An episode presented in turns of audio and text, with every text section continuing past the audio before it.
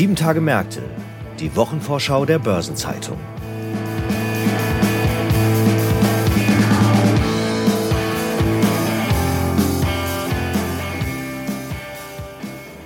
Ich begrüße Sie herzlich zu einer neuen Episode von Sieben Tage Märkte, der Wochenvorschau der Börsenzeitung. Es ist Freitag, der 13. Oktober und vor uns liegt die 42. Kalenderwoche. Und die hat eine Menge interessante Themen zu bieten. In Luxemburg findet ein Treffen von Eurogruppe und Ecofin statt. Die Allianz veranstaltet einen Autotag und es kommen Zahlen zum dritten Quartal unter anderem von Goldman Sachs, der Deutschen Börse und SAP. Mit dem Softwarekonzern befassen wir uns heute besonders intensiv. Mein Name ist Franz Kongbui, ich bin Redakteur bei der Börsenzeitung und gemeinsam mit meiner Kollegin Sabine Reifenberger stelle ich Ihnen die Themen und Ereignisse vor, die in der bevorstehenden Woche wichtig werden. Und wir beginnen mit SAP und hierfür begrüße ich direkt unsere SAP-Spezialistin Sabine Reifenberger. Hallo Franz. Ja, Sabine, am Abend des 18. Oktober stellt SAP seine Zahlen zum dritten Quartal vor. Der strategische Fokus der Waldorfer liegt ja derzeit klar auf der Cloud. Ja, das hatte SAP im Juli nochmal ganz klar unterstrichen, als die Zahlen für das zweite Quartal präsentiert wurden. Bestimmte Neuerungen werden künftig Cloud-Anwendern vorbehalten sein. Da geht es zum Beispiel um Technologien, bei denen künstliche Intelligenz oder generative KI auch zum Einsatz kommen oder auch um Innovationen wie beispielsweise den Green Ledger für das ESG-Reporting und natürlich soll es auch weiterhin Weiterentwicklung geben für Nutzer, die SAP als On-Premise-Lösung nutzen, also außerhalb der Cloud, die aber in deutlich geringerem Umfang. Also die Message ist ganz klar, wer Neuentwicklungen schnell einsetzen will, der muss in die Cloud. Und SAP verspricht sich vom Fokus auf die Cloud und von den neuen KI-gestützten Anwendungen natürlich auch eine neue und wachsende Erlösquelle. In der Cloud soll es künftig neben Basisangeboten auch teurere Premium-Angebote geben die dann beispielsweise besonders umfassende KI-Lösungen beinhalten und dafür soll dann auch ein Aufpreis fällig werden von bis zu 30 Prozent immerhin. Und was für Entwicklungen gibt es aus Waldorf im Bereich KI? Also unter anderem ganz neu einen KI-gestützten Assistenten, der nennt sich Joule und der soll in das SAP Cloud Portfolio integriert werden und als virtueller Assistent dann ein breites Einsatzfeld beackern vom Personalwesen über Supply Chain Management bis zum Finanzwesen. Und es ist so, dass Joule dann auf Nutzerfragen reagieren soll. Die Antworten basieren auf Geschäftsdaten aus dem SAP-Portfolio und auch auf Quellen von Drittanbietern.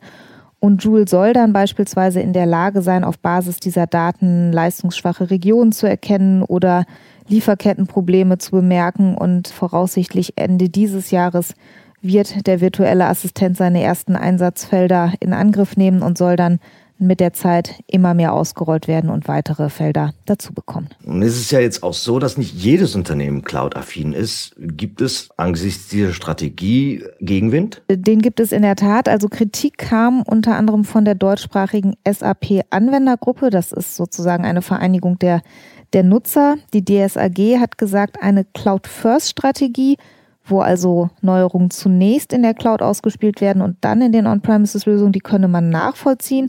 Cloud-Only sei aber keine Option, findet die DSAG. Sie meint, Unternehmen sollten selbst entscheiden können, in welchen Strukturen sie technologische Neuerungen nutzen und einführen wollen.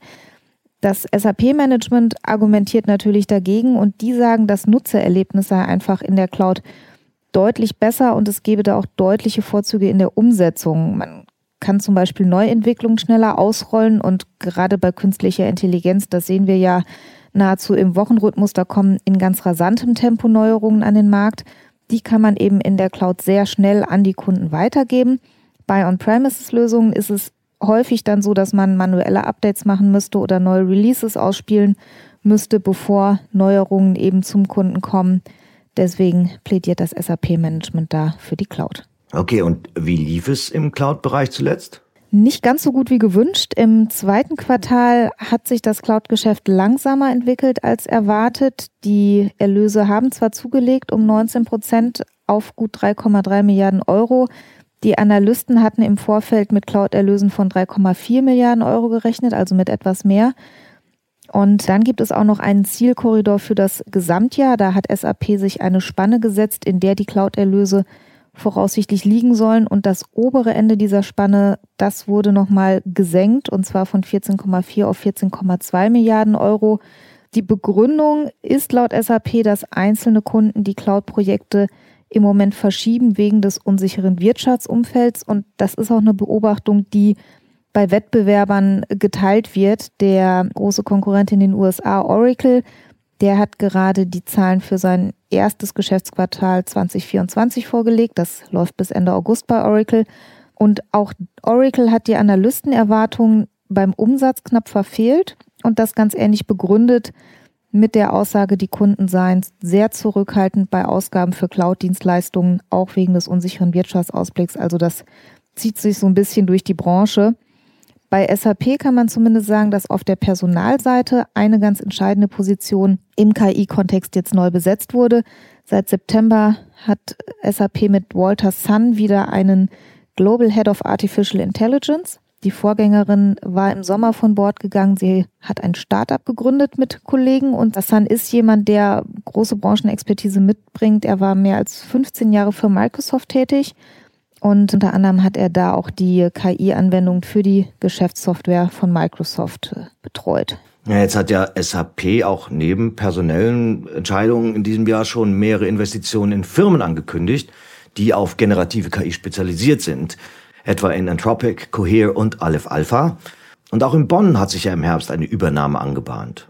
Ja, SAP hat die Übernahme des Bonner Softwareunternehmens LeanIX angekündigt und ähm, das soll sozusagen eine Art Vorstufe bilden und Hilfestellung dabei leisten, um Kunden den Weg in die Cloud zu ebnen, wo sie dann eben diese KI-gestützten Lösungen nutzen könnten. Man kennt das ja, IT-Projekte gelten als langwierig, als teuer und deswegen schrecken viele Unternehmen davor immer erstmal zurück. Und äh, das Angebot von LeanIX soll eben den Kunden einen besseren Überblick über die IT-Landschaft verschaffen, damit sie erstmal wissen, von welcher Basis aus sie ausgehen und wie die Modernisierungen in der Infrastruktur aussehen könnten, was sie da überhaupt in Angriff nehmen müssen. Und unter anderem bietet LeanIX auch einen Assistenten an, der soll beim Management der IT-Landschaft helfen, auch wieder unterstützt durch generative KI, um eben da so ein bisschen den Weg in die Cloud zu ebnen. Die Unternehmen kennen sich auch schon länger. LinaX ist bereits seit äh, zehn Jahren ungefähr ein strategischer Partner von SAP. Und ähm, die Transaktion ist auf einem ganz guten Weg. Jetzt vor wenigen Tagen kam die Freigabe durch das Bundeskartellamt und es fehlen jetzt noch die Genehmigungen unter anderem aus den USA, aus Zypern und der Türkei. Und der Abschluss der Transaktion, der soll jetzt auch im vierten Quartal noch stattfinden. Und wie die zurückliegenden Monate bei SAP verlaufen sind, das teilen die Waldorfer dann also am 18. Oktober mit. Aber wer die Zahlen direkt mitbekommen möchte, darf wohl nicht allzu früh ins Bett gehen. Das stimmt. Der Zeitplan, der ist eher auf die US-amerikanische Investorenbasis abgestimmt. Nach deutscher Zeit werden die Zahlen um 22.05 Uhr veröffentlicht. Dann machen wir direkt gemeinsam weiter mit den anderen spannenden Themen und Terminen in der nächsten Woche. Die Finanzminister der 27 EU-Staaten treffen sich am Wochenanfang in Luxemburg. Für sie beginnt das, was man im Sport als Crunch Time bezeichnet, Sie müssen schleunigst einen Kompromiss über die künftigen Fiskalregeln finden. Ja, das straffe Regime hat die derzeitige Verhandlungsführerin vorgegeben, Spaniens Vizepremierministerin Nadia Calvino. Noch im Oktober soll es eine politische Einigung über die zentralen Streitpunkte geben. Also da bleiben jetzt nur rund zwei Wochen für. Und dann sollen umgehend die Verhandlungen mit dem EU-Parlament beginnen. Dafür ist der November vorgesehen. Und im Dezember sollen die Verhandlungen abgeschlossen sein. Das ist zumindest die Idee. Ah, dieser Zeitplan ist nun euphemistisch ausgedrückt. Ambitioniert, oder? Ja, zu der Einschätzung kommen einige Beobachter. Ob es überhaupt eine Chance darauf gibt, dass dieser Zeitplan so aufgeht, das wird man wohl jetzt am Montag auf der Sitzung der Finanzminister schon absehen können. Und das wäre an sich ja schon spannend genug. Es stehen aber auch noch einige Personalien auf dem Zettel. Genau, es könnte ja auch eine Entscheidung geben, die für Nadia Calvino ganz persönlich wichtig ist. Genau, es könnte nämlich die Entscheidung darüber fallen, ob Calvinio die Chefin der Europäischen Investitionsbank, der EIB, wird. Um diesen Posten konkurriert sie mit der EU-Wettbewerbskommissarin Margarete Vestager. Und die Finanzminister der EU-Mitgliedstaaten, die bilden zugleich auch gemeinsam den Rat der Gouverneure der EIB. Sie müssen sich zu dieser Personalie also in jedem Fall positionieren. Und dann gibt es auch noch eine andere Entscheidung, nämlich zur Berufung einer neuen Chefbankenaufseherin. Die gilt allerdings eher als Formsache. Da steht Bundesbankvize Claudia Buch in den Startlöchern und die Zustimmung der Eurofinanzminister dazu, die gilt jetzt nur noch als formaler Akt. Am Dienstag veranstaltet die Versicherung Allianz bereits zum elften Mal ihren Autotag.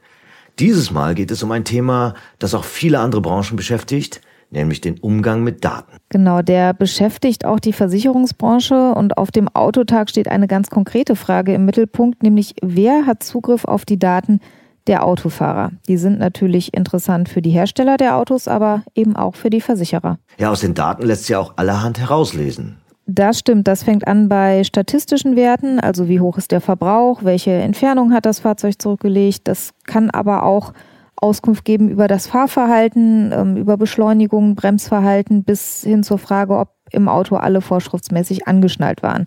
Und für Versicherungen können die Daten zum Beispiel bei Unfällen interessant sein, wenn es beispielsweise darum geht, ob jetzt ein technischer Defekt vorgelegen hat oder ob ein Fahrer vielleicht einen Unfall verursacht hat.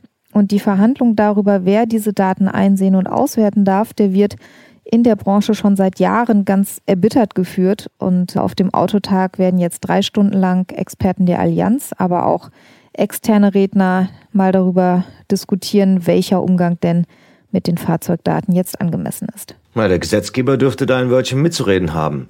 Die EU will ja mit dem Data Act einen neuen Rechtsrahmen für den Austausch von Daten schaffen, Dabei stehen ja Daten aus der Nutzung von vernetzten Produkten besonders im Fokus. Der Data Act hat auch tatsächlich Auswirkungen und die sind ein großes Thema auf dem Autotag. Es geht zum Beispiel um die Frage, welche Handlungsspielräume sich durch das Gesetz neu eröffnen, welche sich vielleicht auch schließen und das eben entlang der gesamten Wertschöpfungskette. Und außerdem ist natürlich auch wichtig, welche Art von Datennutzung die Kunden bereit sind zu akzeptieren. Die Allianz hat da Kunden in ganz Europa mal befragt zur Speicherung und zur Verwendung von Fahrzeugdaten. Und was die Kunden sagen, die Ergebnisse dieser Umfrage, die werden dann auch am Dienstag vorgestellt. Ebenfalls am Dienstag legt in den USA die Investmentbank Goldman Sachs die Zahlen für das dritte Quartal vor. Goldman würde ja gern den Status als Sorgenkind unter den großen US-Banken abschütteln. Wird das jetzt schon klappen, Sabine? Vermutlich eher noch nicht. Goldman Sachs wird den Investoren wohl nochmal einen Rücksetzer bei Umsatz und Gewinn vermitteln müssen. Die Analysten rechnen nach Konsensschätzungen mit Erlösen von 11,15 Milliarden Dollar. Das wäre ein Minus von fast 7 Prozent im Vergleich zum Vorjahr. Und beim Gewinn pro Aktie sagen die Analysten einen regelrechten Einbruch um 36 Prozent voraus, also nur noch 5,25 Dollar. Wenn das so zutrifft, dann würde Goldman wohl nochmal den Ausreißer nach unten bilden. Dabei ist doch die Bank gerade eigentlich dabei, einige Altlasten abzustreifen. Ende August hat Goldman angekündigt, die Sparte Personal Financial Management an den Finanzberater Creative Planning zu verkaufen. Der Rückzug aus dem Consumer Banking wird also beschleunigt. Das stimmt. Und diese Einheit, die jetzt im vierten Quartal abgestoßen werden soll, die gab es in dieser Form auch erst seit 2019. Hervorgegangen war sie aus der Übernahme des Investmentberaters United Capital und war allerdings auf das Massengeschäft ausgerichtet, was jetzt eben nicht mehr im Fokus steht. Außerdem verkauft Goldman auch die Ratenkreditplattform Green Sky, deren Übernahme hatte sie erst 2022 abgeschlossen. Und aus diesem Verkauf von Green Sky wird tatsächlich ein Verlust erwartet, der sich jetzt auch in den anstehenden Quartalszahlen voraussichtlich schon niederschlagen wird dass die Bank sich jetzt von diesen Geschäften trennt, das ist nochmal ein Signal für den strategischen Schwenk bei Goldman. Die Bank will sich stärker auf die Vermögensverwaltung und die Anlageberatung für äußerst wohlhabende Kunden konzentrieren und dieser Bereich soll dann auch besonders stabile Erträge generieren. Ja, gibt es denn neben dem Wealth Management noch weitere Hoffnungsträger bei Goldman Sachs? Also Goldman hofft natürlich auf einen Aufschwung im Investmentbanking. Die Bank ist neben den Rivalen JP Morgan und Morgan Stanley zum Beispiel federführend beim IPO von Birkenstock in New York dabei. Allerdings wird der Umbau intern auch durch hochkarätige Abgänge erschwert. Julian Salisbury, der bei Goldman Investmentchef der Sparte Asset und Wealth Management war, der wird zum Jahreswechselpartner bei der Investmentfirma Sixth Street und Berichten zufolge soll auch Chris Kojima zum Jahresende vor dem Abgang stehen. Auch er hatte viele Jahre Spitzenpositionen in der Vermögensverwaltung inne. Also so ganz kann Goldman den Sorgenkind-Status noch nicht ablegen. Und nun zu den weiteren Terminen in der 42. Kalenderwoche. Am Sonntag wird die Parlamentswahl in Polen durchgeführt. Am Montag veranstaltet der Verband der deutschen Großbäckereien seine Jahrespressekonferenz. Am Dienstag startet in Frankfurt die zweitägige Crypto Assets Conference am Blockchain Center der Frankfurt School of Finance and Management. In Berlin findet der Deutsche Arbeitgebertag unter anderem mit Bundeskanzler Olaf Scholz statt. In Neu-Ostheim wird die erste öffentliche E20-Tankstelle Deutschlands eröffnet. Der Geothermie-Kongress des Bundesverbandes Geothermie beginnt in Essen und läuft bis zum Donnerstag. Und in Luxemburg treffen sich nicht nur, wie erwähnt, die Finanzminister der Europäischen Union, sondern auch die EU-Energieminister. Am Mittwoch findet in Berlin der zweite Weltraumkongress des Bundesverbands der deutschen Industrie BDI statt. Dort wird unter anderem Bundeskanzler Olaf Scholz sprechen. Und ebenfalls in der Hauptstadt werden das 58. Symposium Einkauf und Logistik des Bundesverbands Materialwirtschaft, Einkauf und Logistik sowie die Wohnungsbaukonferenz mit Bundesbauministerin Clara Geiwitz veranstaltet. In Washington legt die US-Notenbank Fed das Beige Book vor. In Stuttgart gibt es den Kommunalen Energietag, unter anderem mit Winfried Kretschmann, Ministerpräsident von Baden-Württemberg. In Stralsund wird ein Urteil im Zivilstreit um die Kosten eines Krankentransportes bei einer Demonstration von Klimaaktivisten erwartet. Und im Herzen Europas beginnt die Frankfurter Buchmesse. Die endet am darauffolgenden Sonntag. Am Donnerstag findet dann ebenfalls in der Main-Metropole das 12. DVFA Asset Management Forum mit dem Schwerpunkt Regulierung, Resilienz und Wachstum sowie die Pressekonferenz des Bundesverbands öffentlicher Banken zur FÖB Aktienmarktprognose statt. In Berlin veranstaltet der Bundesverband für Wohn- und Stadtentwicklung seinen Verbandstag 2023.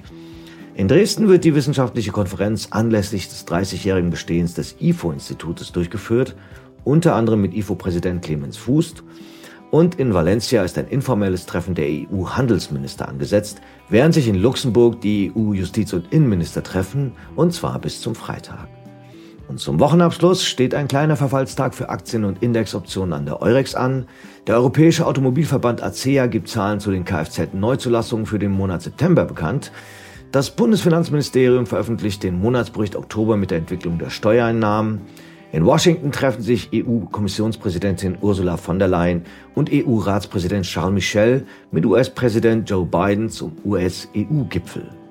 Die People's Bank of China gibt den Zinsentscheid mit dem Referenzzins für Bankkredite bekannt und die Ratingagentur Moody's informiert über die Einstufung für die EU, Frankreich, Großbritannien und Saudi-Arabien, während Standard Poor's die Ratingergebnisse für Griechenland, Großbritannien, Hessen und Tschechien vorlegt. Weitere Termine aus Unternehmen, aus Politik und Wirtschaft sowie Updates zu wichtigen Konjunkturindikatoren finden Sie in der Übersicht heute im Finanzmarktkalender der Börsenzeitung oder online unter börsen-zeitung.de slash Finanzmarktkalender. Und dann stehen in den nächsten Tagen wie immer auch ein paar runde Geburtstage an. 50 Jahre alt wird DBK-Vorständin Anna-Britta Biederbick. Ihren 60. Geburtstag begehen Apple-Finanzchef Luca Maestri, Henry Richot, ehemals COO der Deutschen Bank und Gründer von Rhythmia Ventures, der Sprecher der Geschäftsführung von BayBG, Peter Pauli und Ludwin Mons, Vorstandschef von Heidelberger Druckmaschinen. 65 Jahre alt werden Thomas Ledermann, Geschäftsführer der Börse Hamburg und Dietrich Vogtländer, Aufsichtsrat der Arealbank und letzter Vorstandsvorsitzende der WestLB sowie danach bis Mai 2014 Vorstandsvorsitzende der aus der WestLB hervorgegangenen Portigon AG. Ihren 70. Geburtstag feiern Günter Oettinger, Präsident der EBS Universität für Wirtschaft und Recht, ehemals Kommissar für Energie und dann für digitale Wirtschaft und Gesellschaft sowie zuletzt für Haushalt und Personal und davor Ministerpräsident von Baden-Württemberg. Und auch Peter de Proft, ehemals Generaldirektor des Fondsverbands EFAMA sowie der chinesische Außenminister Wang Yi. 80 Jahre alt werden ehemalige Vizechef der Fed, Stanley Fischer, sowie Madeleine Schickedanz, Tochter des Quellegründers Gustav Schickedanz und bis zur Insolvenz 2009 Großaktionärin der Arcandor AG, vormals Karstadt Quelle AG. Und der 85. Geburtstag steht beim ehemaligen Bertelsmann Vorstandschef Mark Wössner an.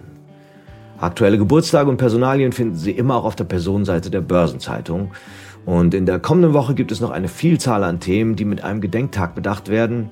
So gibt es etwa in Deutschland den Hospiztag, aber auch den Internationalen Händewaschtag, den Internationalen Tag der Frauen in ländlichen Gebieten, den Welttag des Brotes, den Welternährungstag bzw. den Welthungertag, den Internationalen Tag für die Beseitigung der Armut und den Europäischen Tag gegen Menschenhandel. Darüber hinaus könnte man auch den Weltstatistiktag oder wie in den USA den Boss Day begehen.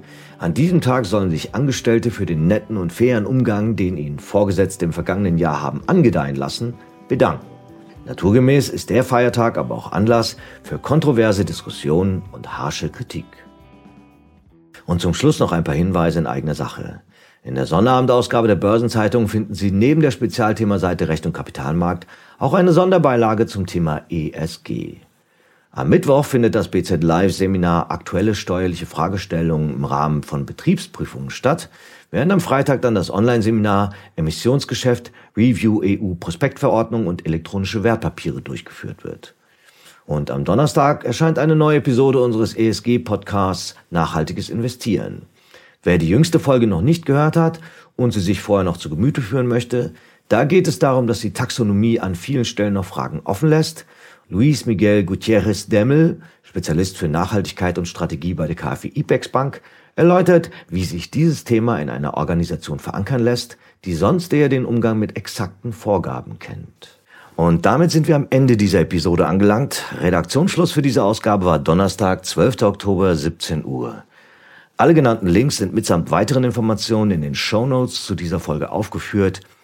Ich wünsche Ihnen einen angenehmen Wochenabschluss und gute Erholung am bevorstehenden Wochenende. Wie schon erwähnt, startet nächste Woche die Frankfurter Buchmesse. Das ist auf jeden Fall ein Fixtermin für mich und. Ja, und für mich ein Grund, mit dem Fahrrad zur Arbeit zu kommen. Da wird es nämlich hier in Frankfurt in den Bahnen immer voll. Aber eine schöne Veranstaltung. Genießen Sie es, schauen Sie vorbei und wir hören uns am Freitag wieder. Machen Sie es gut.